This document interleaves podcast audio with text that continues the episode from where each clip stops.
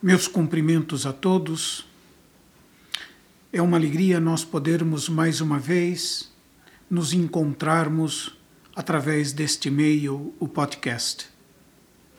Na última quarta-feira, no contexto da proximidade da festa de Santo Inácio de Loyola, nós começamos uma reflexão sobre a ferida de Pamplona e os seus desdobramentos na vida do peregrino como narrado na autobiografia.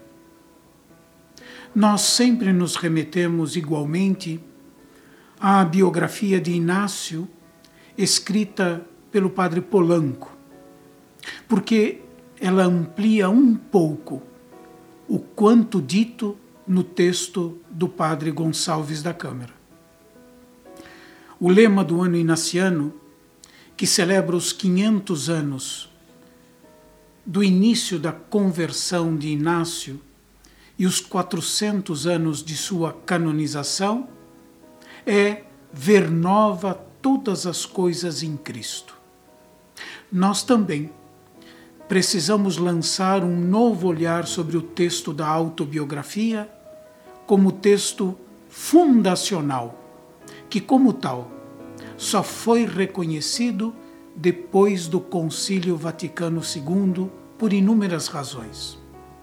O relato da autobiografia e qualquer relato, digamos, é um processo de revelação. É no conjunto da narração que se descobre o real significado dos fatos. Nesse sentido, nossa leitura da autobiografia de Santo Inácio de Loyola precisa necessariamente ser diacrônica, condição para compreender um evento particular e situá-lo no seu contexto, como é o caso da ferida de Pamplona. Todo o processo de conversão tem ao menos duas etapas cuja duração depende de cada pessoa e a atenção dada a esses momentos. A primeira conversão, nós poderíamos dizer, ou a primeira etapa da conversão, é a conversão afetiva, em que se começa a mudar o objeto ou o objetivo desejado. E a segunda etapa do processo de conversão é a conversão cognitiva, em que a pessoa é capaz de compreender com relativa profundidade o que está acontecendo no seu interior. Em Íñigo de Loyola, o fracasso e a dor, com a consequente e sofrida convalescência, foi, nós podemos dizer, o start de um longo processo de conversão. Contudo, antes de continuar a reflexão a partir da autobiografia, eu quisera fazer uma digressão que, a meu ver, será útil para todos nós e para o nosso propósito nessa nossa série do podcast. O primeiro a ter presente é que quando chega a dor e a enfermidade, ela nos desapodera. Essa palavra é importante. A dor e a enfermidade nos desapoderam. Nos desapoderam das seguranças prévias e nos colocam numa situação de necessidade. É o que Teilhard de Chardin, jesuíta, físico, chamou de passividade de diminuição.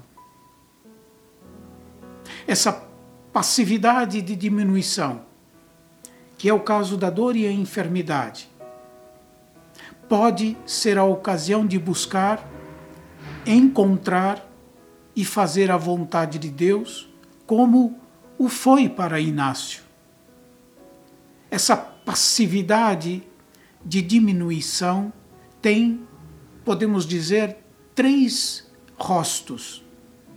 O primeiro é a dor física. Quando a enfermidade emerge, a sensação de perda emerge simultaneamente. Perde-se a segurança básica, que é a de saber que o corpo funciona, sem que tenhamos que fazer nada. O órgão enfermo, antes silencioso e imperceptível, começa a fazer-se notar. Dói, falha, queima, treme, etc. Assim, emerge a necessidade de recuperar a saúde. O segundo rosto da passividade de diminuição é a dor mental. Talvez mais sutil e silenciosa que a dor física. A dor mental ameaça a integridade psíquica da pessoa. Ela aparece com matizes diversas quais sejam a tristeza, angústia, medos, inquietação, obsessões, mudança de humor, irritabilidade, sentimento de vazio, solidão e não poucos escrúpulos. Esses sentimentos, não raramente, se mesclam ou confundem com as moções espirituais com tais sentimentos, se perdem, de algum modo, a estabilidade emocional. Há um terceiro rosto da passividade de diminuição, que é a dor espiritual, que é o que Santo Inácio denomina na quarta regra de discernimento dos espíritos de desolação. Em momentos de obscuridade da alma, tribulação, inquietação, agitação, tentação, tibieza, ou de perda de fé, esperança e caridade, tudo isso pode despertar na pessoa a consciência de viver necessitada da relação próxima e profunda com Deus. Essas passividades de diminuição geradas pela enfermidade e ou pela dor podem envolver a pessoa em três armadilhas que preciso fazer atenção e vencer a seu tempo. A primeira armadilha é o medo. Trata-se aqui de que na inquietação interna atribui-se a Deus com falsas razões, digamos, o desejo mais ou menos arbitrário da origem da enfermidade. Entender a dor ou a enfermidade como algo querido ou permitido por Deus tem o risco de levar a pessoa a fugir da pretendida vontade de Deus que certamente ameaçaria a sua vida. A segunda armadilha ou tentação é a desconfiança, isto é, entristecer-se pensando que o seguimento de Jesus diante da dor e da enfermidade não é mais possível nas circunstâncias atuais de perda e necessidade. A questão de fundo é, na verdade, a falta de confiança de que Deus tenha algo valioso a dizer, mesmo em meio à dor e à enfermidade. E a terceira armadilha ou tentação é a paralisia a inércia. A dor e a enfermidade são um obstáculo. Anula a pessoa, fechando-a em si mesma e bloqueando sua capacidade de abrir-se também à dor dos outros, sendo solidário, sendo compassivo. Tendo isso presente, o que eu acabo de dizer, a pergunta é: Deus pode chegar à pessoa na enfermidade, na tristeza e na desolação? E se a nossa resposta for positiva, podemos ainda nos perguntar de que modo Deus chega à pessoa. E ainda, uma outra pergunta que me parece pertinente.